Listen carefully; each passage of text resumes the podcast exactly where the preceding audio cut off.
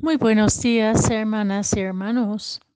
Hoy, lunes de la cuarta semana de Pascua, el Evangelio es de San Juan, capítulo 10, versículos 1 a 10. La primera lectura es de los Hechos de los Apóstoles, capítulo 11, versículos 1 a 18. En aquel tiempo, Jesús dijo a los fariseos, yo les aseguro que el que no entra por la puerta del redil de las ovejas, sino que salta por otro lado, es un ladrón, un bandido. Pero el que entra por la puerta, ese es, es el pastor de las ovejas. A ese le abre el que cuida la puerta, y las ovejas reconocen su voz él llama a cada por su nombre y las conduce afuera. Y cuando no, y cuando ha sacado a todas sus ovejas, camina delante de ellas, y ellas lo siguen, porque conocen su voz. Pero a un extraño no lo seguirán, sino que huirán de él porque no conocen la voz de los extraños. Jesús les puso esta comparación, pero ellos no entendieron lo que les quería decir. Por eso añadió, les aseguro que yo soy la puerta de las ovejas. Todos los que han venido antes que yo son ladrones y bandidos, pero mis ovejas no los han escuchado. Yo soy la puerta. Quien entre por mí se salvará, podrá entrar y salir y encontrará pastos. El ladrón solo viene a robar, a matar y a destruir. Yo he venido para que tengan vida y la tengan en abundancia.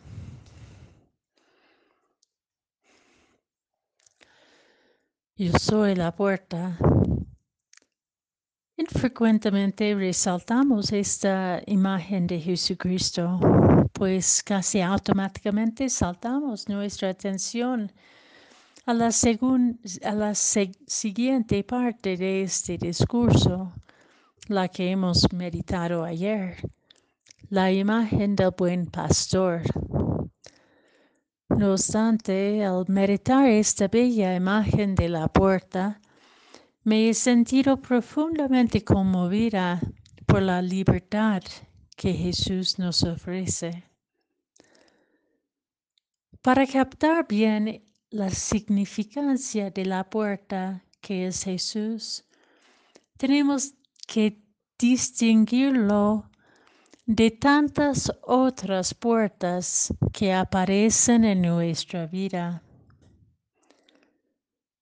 Nuestra experiencia de una puerta es casi siempre marcada por un límite. La puerta, la puerta nos ayuda a controlar el movimiento, tanto el acercamiento como el alejamiento. La puerta es una división y una manera de separarnos de lo que queremos que se quede afuera, ajeno, y lo que queremos invitar a la intimidad interior. Así, la puerta nos da un cierto sentido de seguridad. La cerramos y la aseguramos para que no entre el ladrón, para que no nos acerque la amenaza, para que no nos incomode el otro extraño o la otra desconocida. A veces, como los discípulos en el cenáculo después de la pasión y muerte de Jesús, Nuestro temor del dolor y de la muerte y de la exigencia del cambio cierra nuestras puertas y nos encierra en la angustia del no saber qué hacer. Y de manera dramática ya hace más de un año, vamos acostumbrándonos de nuestros confinamientos, que conlleva consigo el peligro de que en nombre del cuidado mutuo nos confinamos en una pequeña sala de nuestro ser donde habita el temor, donde no queremos compartir nuestro dolor y donde no podemos escuchar una palabra de esperanza. Es momento de sincerarnos de cómo realmente cuidarnos mutuamente en la libertad y la creatividad del amor que nos ofrece Jesús, el Cristo resucitado, que a pesar de los cerrojos aparece en la intimidad del corazón y nos conduce a encontrar la paz y la esperanza por medio de sus heridas. Es momento de reencontrarnos con Jesucristo, la puerta. Yo soy la puerta.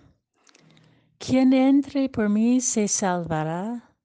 Podrá entrar y salir y encontrará pastos.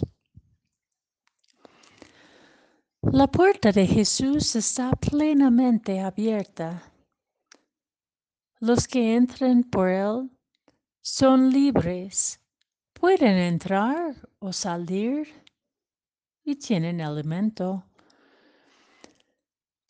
El, meditar esta puerta abierta, me acordé de las múltiples referencias a puertas abiertas en las escrituras. En los hechos de los apóstoles, los apóstoles encarcelados pudieron salir en libertad empujados por el Espíritu de Dios, una libertad que permitió a Pedro en la primera lectura de hoy a reconocer que no era él ni los judíos quienes pudieron confiscar o repartir la gracia del Espíritu, sino que el Espíritu sopla donde quiere. Así, con buena fe y conciencia, pudo entrar libremente en el lugar pagano normalmente rechazado para encontrar allí la presencia de Dios. En el libro de Apocalipsis vemos que nadie puede cerrar la puerta que la verdad abre, que las doce puertas de la nueva Jerusalén están nunca están cerradas. Y cuando nos encerramos en nuestra comodidad, el amor divino desea reanimarnos, tocando la puerta cerrada de nuestro corazón.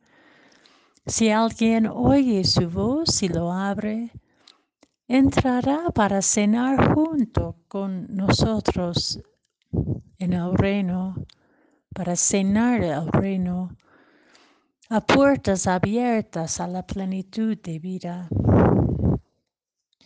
Entonces, ¿cuál es una puerta que no se cierra? La puerta de Jesús no es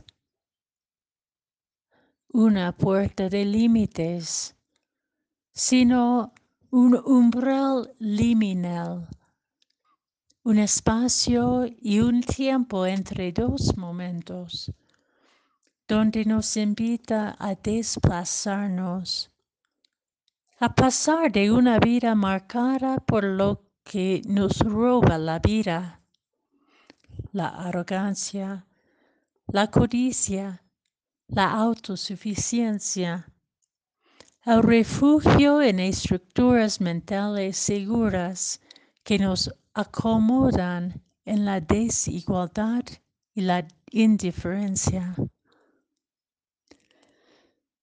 A pasar de estos encerramientos a una libertad de vida, una apertura a la gracia inesperada e incontrolable de Dios, que alimenta la esperanza, la comunión, el deseo de escuchar la voz de un amor que nos integra, nos abre, nos guía hacia tierras fecundas y novedades sabrosas.